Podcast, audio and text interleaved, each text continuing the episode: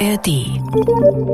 Queer sein und das Queersein offen leben, das ist in Deutschland keine Selbstverständlichkeit. Noch immer werden hier queere Menschen in vielen Lebensbereichen diskriminiert. Im europaweiten Vergleich sind wir nur mittelmäßig queerfreundlich. Fortschrittlicher sind Norwegen und Frankreich. Warum? Das ist heute unser Thema im Ideenimport mit mir, Jenny Barke. Queere Menschen, das sind Menschen, die offen schwul, lesbisch, transgender oder auf eine andere Weise nicht heteronormativ leben. Und diese queeren Menschen müssen auch 2023 noch Hass und Gewalt fürchten.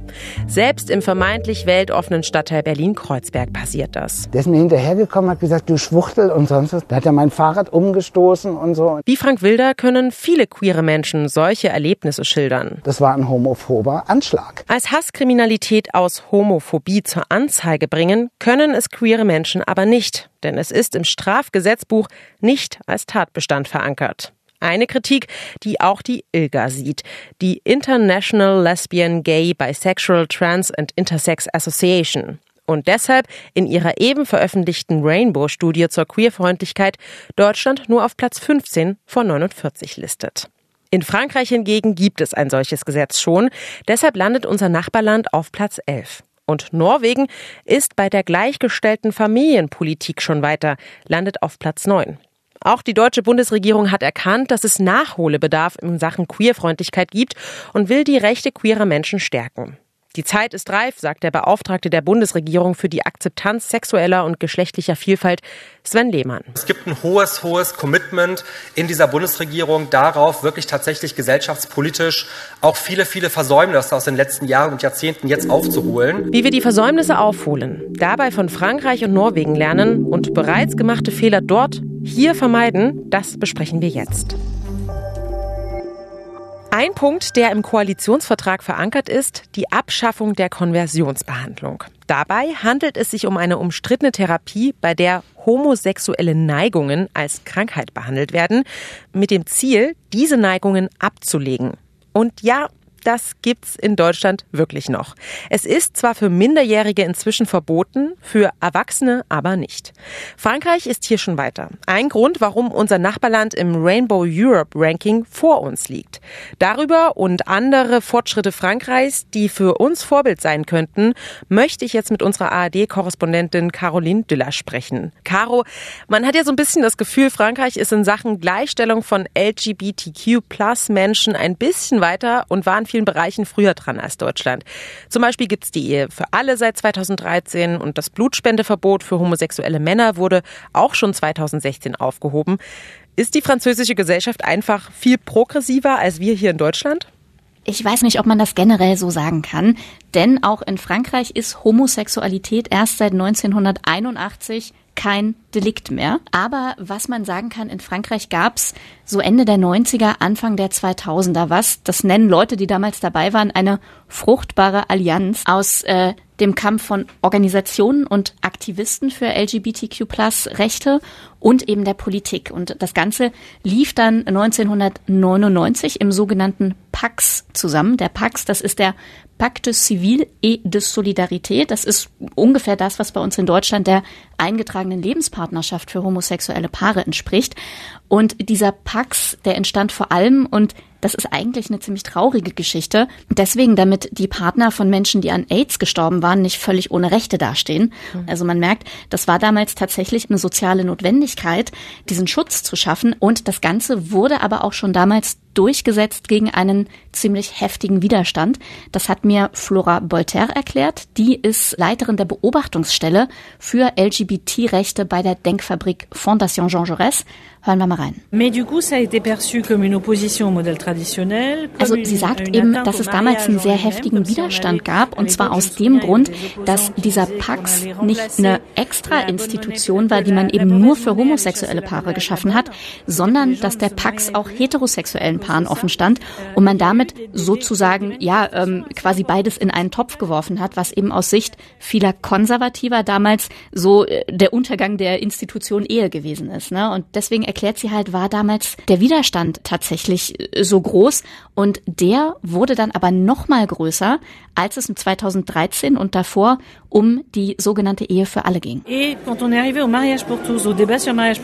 Und äh, 2013 war eben der Punkt, dass es eine schon aus eben den Jahren davor organisierte Widerstandsbewegung gab, die eben 99, als es um den Pax ging, sozusagen gelernt haben und dann quasi ihre Strategien wieder rausgeholt haben, als es eben darum ging, die Ehe für alle äh, einzuführen. Äh, Flora Bolter erklärt auch, dass die sich damals sehr, sehr stark von der amerikanischen Rechten inspiriert haben und dann eben dieser Diskurs, naja, das ist jetzt eine Gefahr für die Familie und das ist eine Gefahr für Kinder, wenn die bei gleichgeschlechtlichen Paaren aufwachsen, die diesen Diskurs eben ausgepackt haben und gleichzeitig aber behauptet haben, nicht homophob zu sein. Und das ist so ein Amalgam gewesen, das aus Sicht vieler Aktivisten ein sehr gefährliches ist und das wir aber heute tatsächlich auch in Teilen wieder hochkommen sehen, auch in Frankreich. Ja, aber zumindestens ist in Frankreich jetzt schon die Konversionstherapie verboten. Das hatte ich eingangs erwähnt.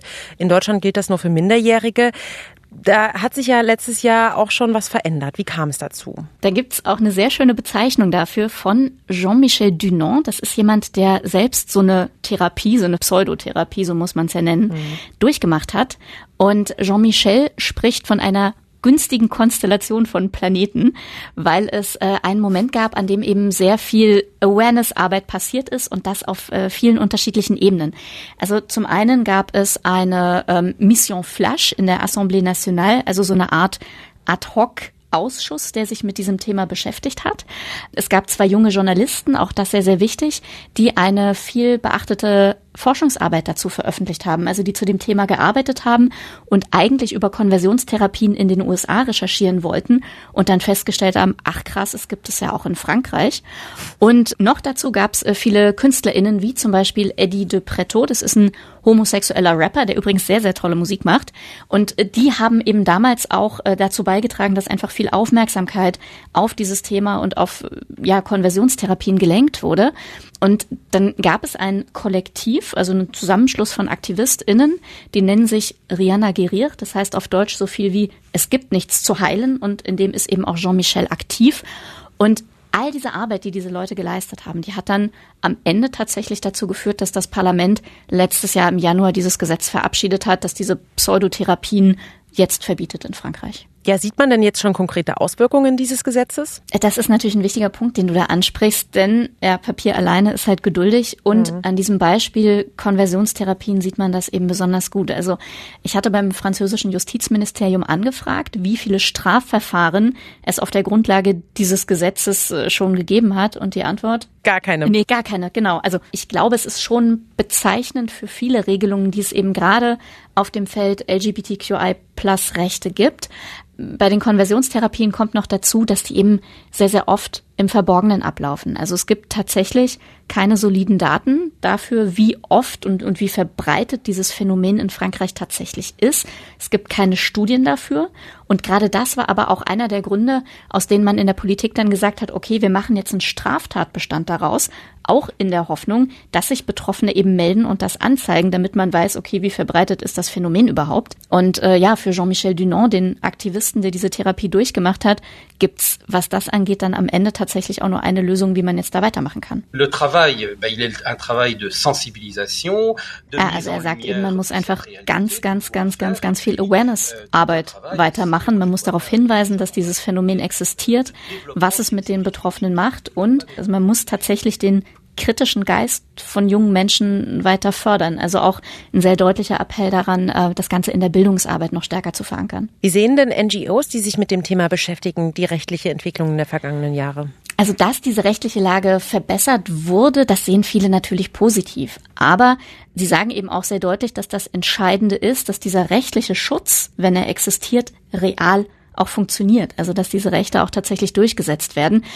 Und genau da ist aber tatsächlich der springende Punkt, denn erstmal werden nur ein Fünftel der Straftaten gegen LGBTQI-Plus-Menschen tatsächlich angezeigt. Das meldet das französische Innenministerium. Noch dazu sind viele Mitarbeitende bei der Polizei, so sagen es zumindest die Organisationen, noch zu wenig geschult im Umgang mit solchen Delikten und solchen Straftaten und auch zu wenig sensibilisiert dafür.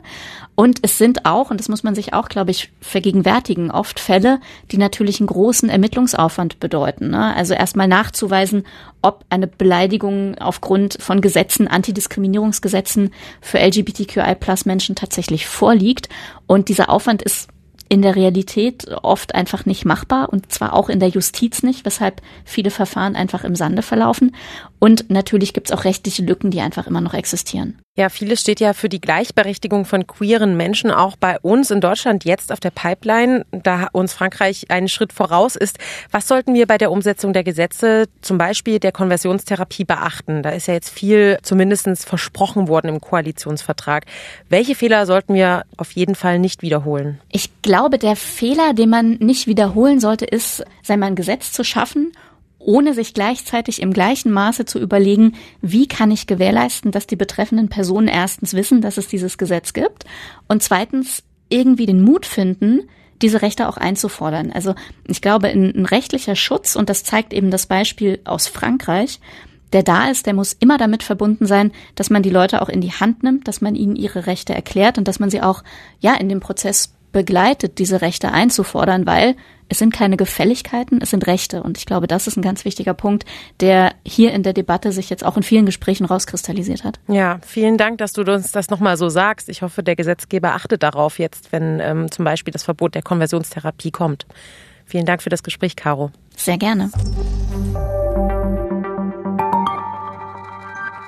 Wir picken uns für diese Ideenimport-Folge zwar queer-freundliche Ländervorbilder raus, jedoch gehören sie weltweit eher zur Seltenheit. Stattdessen gehören Queerfeindlichkeit, also Vorurteile, Diskriminierungen und gewaltsame Übergriffe zum Alltag vieler queerer Menschen.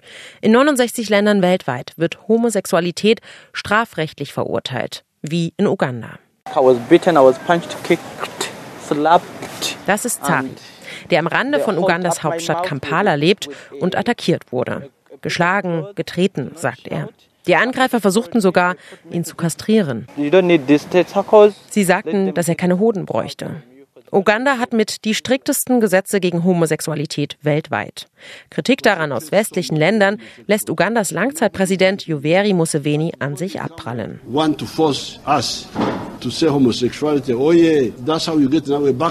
Sein Backlash, also Gegenschlag gegen die westlichen Werte, für sexuelle Handlungen droht im Extremfall die Todesstrafe.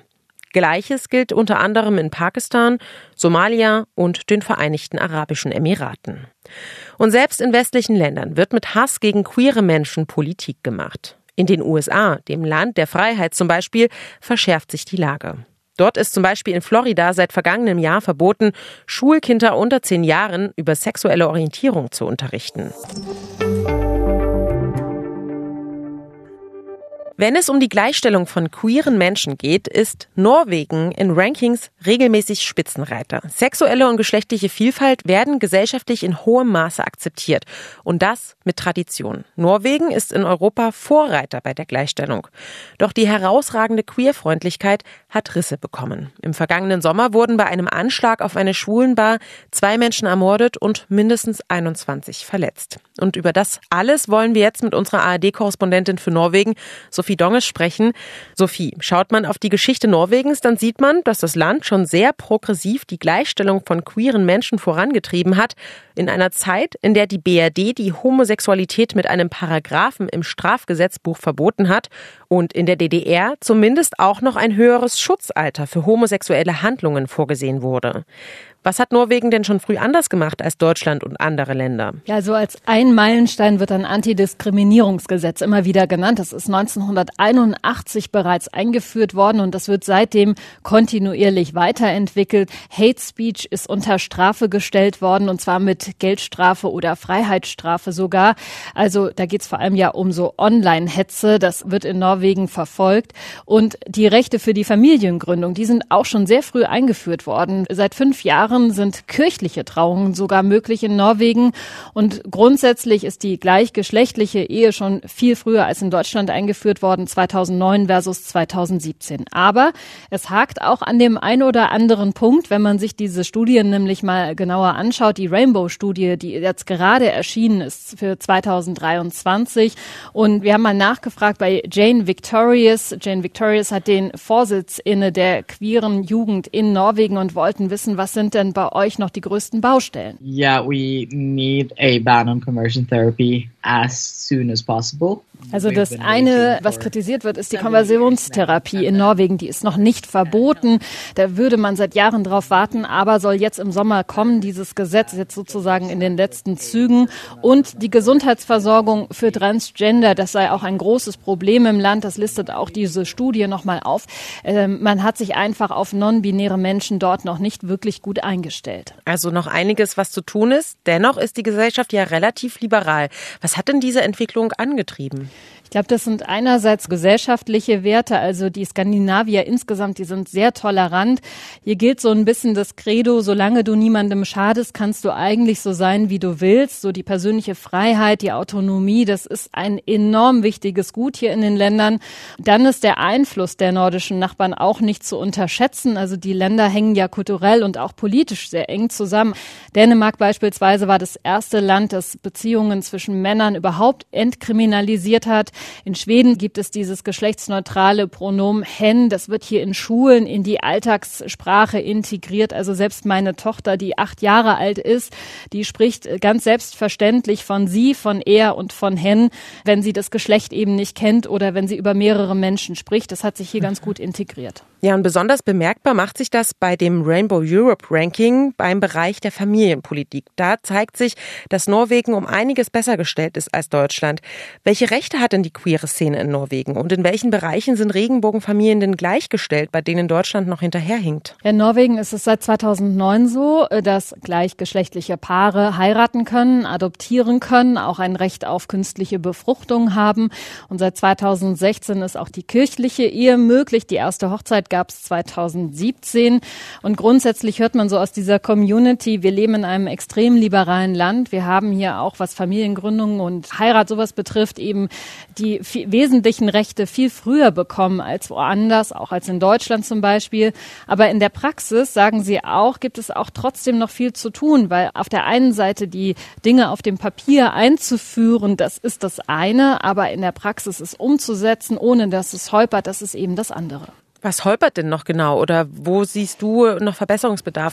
Ja, ein Beispiel, das ist eine recht bekannte Familie. Das sind zwei Profi-Handballerinnen, die beide Mütter von zwei Kindern sind. Sie sind verheiratet, die heißen Anja und Gro und sie haben ein Buch geschrieben darüber, wie es ist, wenn man in Norwegen als eine Zwei-Frauen-Familie ein Kind bekommt und ähm, haben aufgeschrieben, es sei ein wahnsinnig wilder Papierkrieg, weil die biologische Mutter erstmal als alleinerziehend gemeldet wurde, also die Co-Mutter nicht automatisch mit anerkannt wird. Das wäre bei einem verheirateten Paar bestehend aus Mann und Frau aber so gewesen. Selbst wenn der Mann unfruchtbar wäre, sagen sie, der wäre als Vater eingetragen mhm. worden.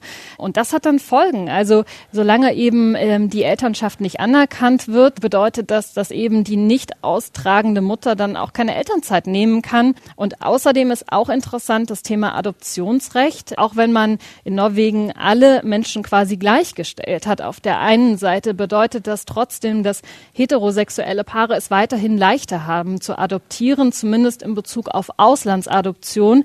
Aber es gibt eben auch viele Fälle, die gleichgeschlechtliche Paare als Adoptiveltern nicht akzeptieren. Da kann Norwegen auch nichts dran ändern. Ja, und ich habe es ja eingangs kurz erwähnt, das Bild des liberalen Norwegens, in dem die Gesellschaft vollste Akzeptanz für sexuelle und gleichgeschlechtliche Vielfalt zeigt, das ist seit vergangenem Sommer zerstört. Also die LGBTQ-Gemeinde hat viel Vertrauen verloren, denn bei einem Anschlag auf einen Nachtclub starben zwei Menschen. Kannst du kurz schildern, was genau damals passiert ist und wie das Land damit umgegangen ist? Ja, das ist jetzt ein knappes Jahr her. Das war ein tödlicher Anschlag im Ausgeviertel in der queeren Szene in Oslo. Der mutmaßliche Täter, der ist noch nicht verurteilt, aber es scheint recht sicher zu sein, dass das ein Extremist war, der genau diese Menschen, diese Szene treffen wollte. Und die Folgen dieses Anschlages neben den Opfern und den Verletzten waren dann auch noch, dass Pride-Veranstaltungen in verschiedenen Städten aus Sicherheitsgründen abgesagt worden. Und in der Tat, die Bestürzung im Land war extrem groß, zum Beispiel auch beim Kronprinzen Håkon. Ja, det er jo viktig at vi hegner om hvem vi er. Er sagt, dass es eben wichtig ist, dass Norwegen jetzt verteidigen muss, wer man ist. Also, dass es ein Land ist, in dem jede und jeder lieben kann, den oder die sie eben lieben will. Und das sollte eigentlich auch selbstverständlich sein. Aber seit diesem Tag im letzten Jahr sieht man eben, es ist es nicht. Und deshalb sei es auch weiterhin wichtig, nochmal für diese Rechte und diese Werte einzustehen. Hm, und wie schaut denn die queere Community heute auf die Anschläge? Ja, wir haben mit ähm, Vertreterinnen aus der Szene nochmal gesprochen und die haben gesagt, ähm, sie waren damals ein bisschen enttäuscht über die Hilfe, die nach diesen Anschlägen folgte oder eben auch nicht folgte. Also beispielsweise Jane Victorious sagte, das Ganze wirkte irgendwie unkoordiniert. Man war von staatlicher Seite irgendwie planlos und unsicher und man hätte sich einfach gewünscht, mehr Krisenmanagement, Stichwort so Anlaufstellen, Traumaaufarbeitung. Auf der anderen Seite hat die Regierung jetzt gesagt, wir wollen die Rechte der Community doch nochmal stärken, äh, hat einen Aktionsplan vorgeschlagen. Da geht es eben um, ja, nochmal doch bessere Lebensqualität, besseren Schutz und auch bessere Akzeptanz innerhalb der norwegischen Gesellschaft. Ja, Deutschland stagniert ja seit vielen Jahren im Ranking der Queerfreundlichkeit, ist europaweit in jedem Jahr eigentlich nur Mittelmaß. Doch es tut sich was. Zumindest im Koalitionsvertrag sind einige Punkte verankert, die sich unter der Ampelkoalition verbessern sollen. Und deshalb frage ich dich jetzt ganz konkret, wenn wir ähm, beim Abstammungs- und Familienrecht schauen, das soll modernisiert werden in Deutschland. Wir haben jetzt Norwegen, das äh, ist in dem Ranking besser gestellt. Was können wir also von dem Norden lernen und welche Fehler sollten wir bei der Modernisierung nicht nachmachen? Ich glaube, was man ganz gut aus deutscher Perspektive machen kann, ist, man kann sich doch mal anschauen, was es bedeutet, ähm, gewisse Rechte in Sachen Familie und Hochzeit einzuführen, welche Herausforderungen das am Ende vielleicht auch mitbringt. Stichwort Adoption. Die Gesetze alleine bringen den Wandel noch nicht. Da braucht es doch umfassende Informationen eben des Gesundheitswesens, des Bildungssektors zum Beispiel. Und das andere, wofür Norwegen immer wieder gelobt wird, das ist eben dieses Antidiskriminierungsgesetz und das Durchgreifen in Bezug auf Hate Speech online. Da schneidet Norwegen deutlich besser besser ab in der Rainbow-Studie als Deutschland. Diese Gesetzgebung dort, die ist doch differenzierter auf diesen Schutz unterschiedlicher Gruppen nochmal fokussiert und noch ein bisschen schärfer insgesamt formuliert. Was glaubst du, warum da Deutschland so hinterherhinkt, beziehungsweise wie wir das jetzt umsetzen sollten? Ich glaube tatsächlich, dass das auch viel damit zu tun hat, welchen Stellenwert dieser Wandel auch innerhalb einer Gesellschaft hat und äh, ja, wie viel Toleranz in einer Gesellschaft vorhanden ist. Und ich glaube, das ist eine Haltung, die vielleicht in Deutschland in dem Maße noch nicht so weit verbreitet ist, wo Menschen aus der queeren Szene dann doch eher nochmal als bunte Vögel betrachtet werden und vielleicht auch gewisse Vorurteile herrschen. Ich will allerdings auch nicht wegreden, dass es die in Skandinavien nicht gibt. Also das wäre auch ein bisschen schön geredet. Aber zumindest ist es ein Vorbild, weil die gesellschaftliche Akzeptanz schon größer ist. Vielen lieben Dank, Sophie Donges. Danke dir. Ein Verbot der Konversionstherapie für Erwachsene. Gesetze zum Schutz vor Hasskriminalität, eine gleichberechtigtere Familienpolitik. In vielem sind uns Norwegen und Frankreich voraus. Doch die Ampelkoalition will aufholen, zum Beispiel mit einer Reform des Abstammungsrechts und gegen queerfeindliche Hasskriminalität ist vor wenigen Monaten ein Gesetzentwurf beschlossen worden. Viele LGBTQ-Organisationen sehen darin vielversprechende Veränderungen nach Jahren des Stillstands unter vorherigen Regierungen. Was sollten wir für diese Entwicklung mitnehmen von unseren Vorbildern? Caro Düller in Frankreich und Sophie Donges in Norwegen, beide nennen einen, wie ich finde, sehr wichtigen Punkt. Gesetze allein bringen keinen Wandel. Es braucht Bildung, Aufklärung und in allen Institutionen, Polizei etwa oder Gerichte, die Sensibilisierung für queere Themen. Und mein zweites Learning, Trotz einer queerfreundlichen Politik werden queere Menschen weiter bedroht. Dagegen helfen nur gute Gesetze und viel Sichtbarkeit. Zumindest scheint Deutschland auf einem guten Weg, für beides besser zu sorgen. Das war's vom Ideenreport diese Woche mit mir, Jenny Barke vom RBB. Abonniert uns, wenn euch die Folge gefallen hat und empfehlt uns gerne weiter. Fragen, Feedback, Lob oder Kritik schreibt ihr am besten an auslandspodcast.tagesschau.de. Und zum Thema Queer gibt's zum Schluss noch eine Podcast-Empfehlung von mir. In Wir sind hier, Queer in Europa, werden queere Menschen porträtiert, die um ihren Platz in der Gesellschaft kämpfen müssen. Ob als lesbische Fußballerin in Istanbul oder LGBTQ in der katholischen Kirche in Italien. Eine Folge porträtiert Imran, der aus Usbekistan geflohen ist, weil ihm als Homosexuellen Gefängnis und Folter drohen. Heute lebt er auf der Straße in Stockholm. Manchmal denke ich, es macht überhaupt keinen Sinn, hier zu sein. Ich fühle mich so, als würde ich gar nicht existieren, sagt Imran hier. Der RBB Fritz Podcast Wir sind hier, queer in Europa, zu hören in der ARD Audiothek.